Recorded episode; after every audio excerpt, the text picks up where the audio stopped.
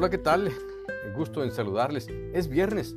Es, pues, nada más y nada menos que el tercer viernes de septiembre. Y la pregunta siempre es, gracias a Dios, ¿es viernes? De veras, de veras hay gratitud a Dios. De nuevo, pues llega el día en que todos, o casi todos, se recuerdan a Dios.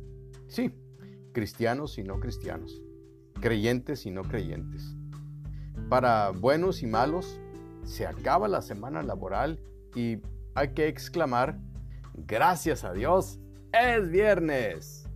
Y para continuar con la meditación que comparto con todos ustedes acerca de esta frasecilla tan trillada y tan mal usada como mal entendida, pongo lo siguiente sobre la mesa, por así decirlo.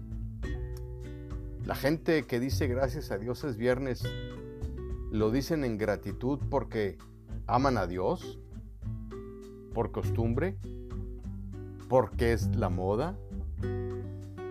Antes de dar la respuesta, debemos tener precaución. ¿Por qué? Porque entre quienes recitan la frasecilla, pudiera haber quien sí ame a Dios, de la misma manera que quienes no la dicen. Pero si dicen amar a Dios y no lo aman, ni lo toman en cuenta, solo van a la iglesia o tienen una Biblia, miren, ¿cómo sé que amo a Dios? ¿Dónde encuentro ese sentimiento en mi interior? La realidad, la realidad es que nadie puede encontrar el sentimiento. Por lo mismo, cuando a alguien se le pregunta si ama a Dios, la respuesta siempre es sí. Bueno, y no sabe cómo describir lo que siente, claro. Por lo mismo, se dice cada cosa tan disparatada terminando con el clásico Dios es lindo, Dios es todo para mí. Yo, yo haría y diría todo por Dios. Ajá, ¿eh? Bueno, esto se debe a que el amor de Dios no lo podemos encontrar en nuestro interior de la manera como sí podemos encontrar el sentir, eh, el amor por nuestro cónyuge, por nuestros hijos, por un amigo o una amiga, por la patria, por nuestro automóvil o nuestros zapatos o nuestro perrito. Bueno, eh, hay tantas cosas por las que sí sentimos o tenemos o identificamos ese sentimiento. Pero cuando nos preguntan o nos dicen que si amamos a Dios, es otra cosa. Es diferente. ¿Qué debemos hacer? Comportarnos como si en verdad le amáramos. No intentar fabricar el sentimiento. ¿Qué es lo que hace la gente que dice que Dios es lindo, bueno y todas esas cosas? Pues porque no sabe de otra. Además, es lo mismo que debemos de hacer para con toda la gente que decimos amar. Actuar con todos como si les amáramos. Esto es parte del buen vivir, del bien hacer. ¿Se te hace raro lo que comentó? Entonces, si tú amaras a Dios, ¿qué harías? Si estás seguro de amarle, ¿qué harás hoy para demostrarlo? Seguro que no sería irte al antro, como muchos que hoy, pues, dieron gracias a Dios que es viernes, y eso es lo que harán. Seguro que se irán entonces, volviendo a la pregunta anterior, cuando tengas la respuesta y sobre todo al resto de preguntas que planteo el día de hoy, pues ve y hazlo.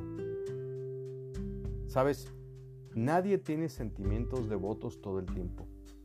Y si los tuviéramos, eso no es importante para Dios.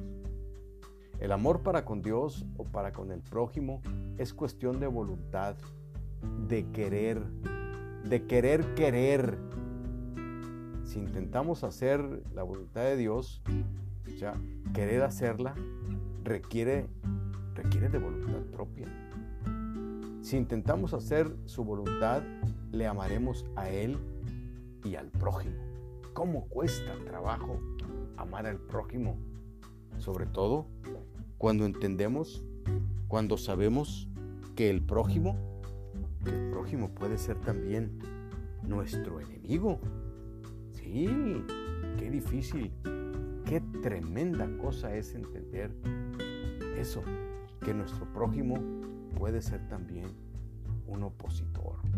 Entonces, si intentamos hacer la voluntad de Dios, le amaremos a Él y al prójimo. Así estaremos obedeciendo y Él, Él nos dará el sentimiento de amor, el que no podemos fabricarlo. Y no debemos de exigirnos amar como, como un derecho. Recordemos que el amor de Dios no viene y va, como nuestros sentimientos. Hoy amamos a nuestro perrito, mañana no. Hoy amamos a nuestro automóvil, mañana amamos a otro. Hoy amamos a nuestro cónyuge, mañana no. Hoy amamos o queremos a alguien y mañana ya no. El amor de Dios no se cansa ni se fatiga por causa de nuestros pecados y por lo mismo su voluntad de sanarnos es incansable. No importa lo que le cueste. Podemos amar porque Dios nos ama primero. Así escribió el apóstol San Juan en el Evangelio. Por eso, gracias a Dios, es viernes, porque ya viene el domingo, el día de demostrar cómo amamos a Dios ante, ante una congregación, ante una asamblea o conglomerado de personas, ante los ángeles y ante Dios mismo. Si tienes una Biblia o si tienes un Nuevo Testamento, te sugiero que leas Juan capítulo 4, verso 15, o el libro de San Mateo capítulo 22, verso 36 al 40. Y una vez que lo leas, seguro que podrás decir, gracias a Dios, es viernes. Yo soy Daniel Valles. Hoy te he leído de la página 89 y 90 de mi libro Gracias a Dios es viernes un libro que escribí para leerse y meditarse viernes. Te agradezco mucho la atención a este, a este comentario en este lugar. Si te agrada lo que escuchas, compártelo y regresa. El próximo viernes tendré otro diferente. Gracias y hasta la próxima.